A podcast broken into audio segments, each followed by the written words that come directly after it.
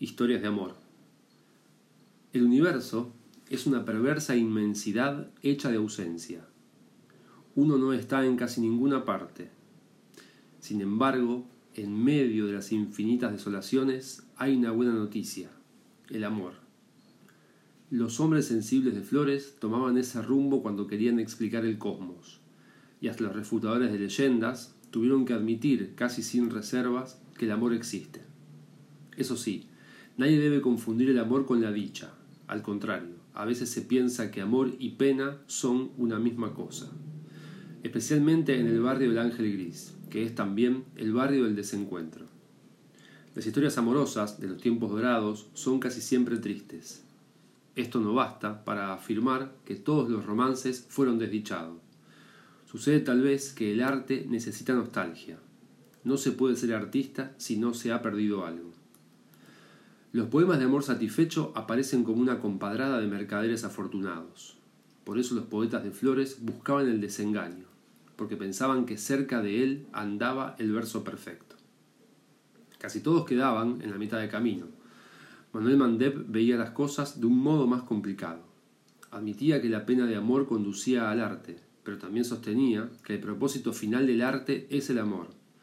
La recompensa del artista es ser amado. Así parecía opinar Yves Castanino, el músico de Palermo, quien componía valses melancólicos al solo efecto de seducir señoritas.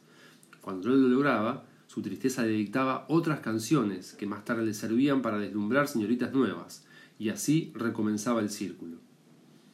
Algunos muchachos sin vocación artística trataban de merecer a las damas cultivando las ciencias, la bondad, el coraje, la riqueza o la extorsión.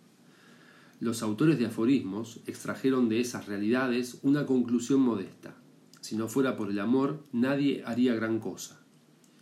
Las muchachas beligerantes podían objetar que estos pensamientos parecen reservados a la conducta masculina. Al respecto, Mandeb creía que las mujeres hacían de ellas mismas un hecho artístico. El polígrafo de Flores, en un rapto de arbitrariedad, llegó a establecer un orden de cualidades según su eficacia para enamorar colocó en primer lugar la belleza y luego la juventud, aclarando que estas dos virtudes son tal vez una sola. Después ubicó las condiciones espirituales, inteligencia y bondad. En el último término, el poder y el dinero. Muchedumbres de feos de cierta edad polemizaron con Mandev reclamando el derecho a ser amados por su limpieza, trayectoria comercial o apellido ilustre. De todos modos, para este oscuro pensador, el amor era una flor exótica cuyo hallazgo ocurría muy pocas veces. De cada mil personas que pasen por esa puerta, decía, ¿acaso nos conmueva solamente una? Del mismo modo, quizás solo una entre las mil tenga a bien impresionarse con nosotros. La cuenta es sencilla. Sin contar percepciones engañosas y desilusiones posteriores, la posibilidad de un amor correspondido es de una en un millón. No está tan mal, después de todo, pero dejemos la pura especulación de los espíritus obtusos de flores.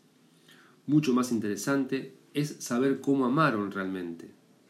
Para ello, habremos de transcribir algunas historias que presumen de veraces y que han llegado hasta nosotros por avenidas literarias o por oscuros atajos confidenciales.